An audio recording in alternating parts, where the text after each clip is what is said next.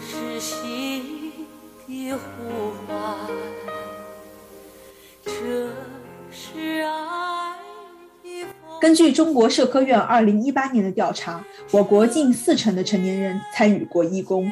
听到这个数字，你惊讶吗？今天的小数据是四成。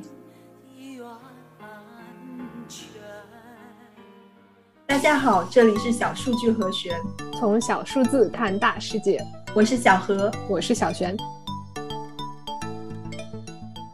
首先呢，必须提到的是，这份调查的样本量比较有限，大概有一万份有效回答的结果。不过，这个也是我们国家第一次随机入户进行的义工现状的调查，结果呢还是很有参考意义的。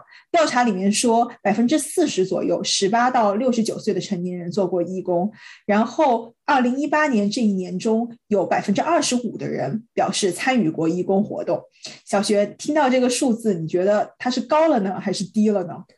我觉得很高啊，呃，按照第七次人口普查的结果，用这个比例乘以十八到六十九岁年龄层的总人口，也就是说，至少有三亿国人曾经做过义工。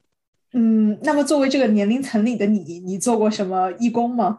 嗯，这么说落实到我自己和身边人的话，好像啊也没有那么惊讶了，因为我在大学的时候也做过很多，像是呃乡村图书馆还有支教这一类的义工服务。小何你呢？我必须骄傲的说，我在本科毕业的时候呢，得过一个公共服务学者的证书，就是我们学校当时给所有在大学期间做义工超过了三百个小时，并且参加了相关培训的人颁发的这个证书。哇，你的 level 不一样，所以你到底干了多少个小时，干了些什么事儿呢？具体数字呢，我现在是算不出来了，但是肯定是远远超过了三百个小时。我在南美和非洲的非盈利机构都做过义工，然后作为一个贵州人，还组织过大学同学到我的家乡来做环保调研和支教活动。嗯，那你现在工作之后还在坚持做义工吗？嗯，其实有的呢。我近几年参加的义工呢，一类是帮助城市里的低收入人群，比如说发放救济食品，或者是帮助教育水平比较低的劳工，呃，练习一些针对沃尔玛这样的超市的基础面试。另外一类呢，是在课后的学习中心给需要的小朋友补补课，组织一下兴趣活动什么的。呃，最后还给一些电影节当过宣传还有票务的志愿者。嗯，你说的这几个项目跟社科院在国内的调查结果也很一致。这个调查就发现，城市居民的义工服务更多是在教育助学、扶贫或者是大型活动上做义工，相对于城市，乡村义工参与率更高的分别是。老年关怀、环境保护，还有儿童关爱这三类活动。就这个调查的结果而言，其实我们国家在义工参与率上和二零一六年美国劳工部公布的结果其实很相近了。在美国，也是约有四分之一的成年人在一年里面参加过志愿者服务。不过很有意思的一个现象是。在二零零五年，美国义工的参与率达到顶峰之后，之后每一年义工的参与率都在逐年下降。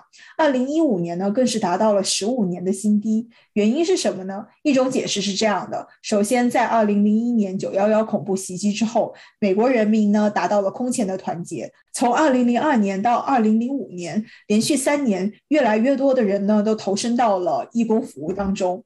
从二零零六年开始呢，这个数字开始下滑。之后受到金融危机的影响，大家更加忙于生计，所以参与义工的人数呢也进一步的回落。另外一方面，在美国，女性在义工上面的参与率呢一直高于男性。但是近几年呢，双职工的家庭数量在增长，某种程度上呢也是挤压了部分女性参与义工的时间。对，这是就整个国家来说，但是具体到每一个州和城市，他们都还是有自己的故事。美国马里兰大学的政策研究中心就出了一份报告，他们研究了一系列会影响义工参与率的因素。第一个因素是居民对社区或者社会的归属感，比如说，如果你在当地买了房，应该就会比租房的人更加在意你的社区环境，会想要多做点事儿。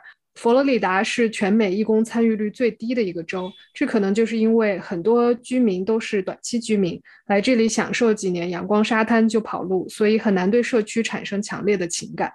第二个因素是你上下班的时间，如果每天都需要花很多的时间和精力在通勤上面，那就很有可能无力再出门搞义工了。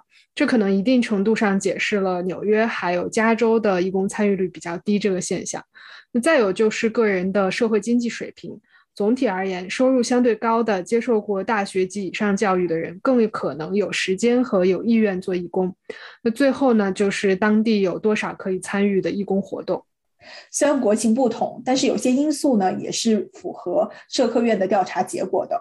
在社科院的调查里面呢，把每年参加过超过十次以上义工活动的活跃志愿者专门拿出来做了分析，发现活跃的义工当中，大学及以上文化程度的占比比较高，并且呢，受教育水平越高的居民越有可能参与义工活动。活跃的义工，他们的经济条件呢，也往往是相对比较好的。除此之外呢，这份调查还总结了几个成为活跃义工的关键词，分别是。九零后、未婚还有男性，嗯，我们这一期呢还专门采访了这样一位囊括了以上关键词的嘉宾，有请我的贵州老乡，有着十年义工经验，同学聚会不唱 K 不打麻将，只带大家做义工的史博士。而我是呃，出生于贵州省安顺市的一个小山村，后考取武汉大学计算机学院。啊，读大学的期间，有幸获得香港慈恩基金会资助完成学业，也是这个过程中陆续与慈恩义工接触，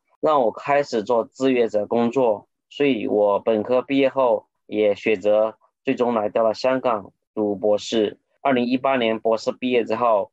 啊，留在香港华为研究所从事人工智能的相关研究工作。所以，史博士，你参与的这个助学基金会和其他的助学组织有什么不同吗？他百分之百的捐款都会用于所有的慈善项目，然后所有的义工去出差去做项目都是完全自掏腰包自费的。然后，所以这也是这个原因，它吸引了很多很出名的捐方，比如说我们众所周知，在内地凤凰街学校的古天乐先生，还有陈慧琳儿童基金，也是通过香港慈善基金会来去做这个实际的项目的。咦，听说你之前其实非常想当全职的社工，甚至研究生本来还报考了社工专业，所以到底是发生了什么呢？确实，这个专业的转转变太大，所以最后没有一个学校愿意接受我。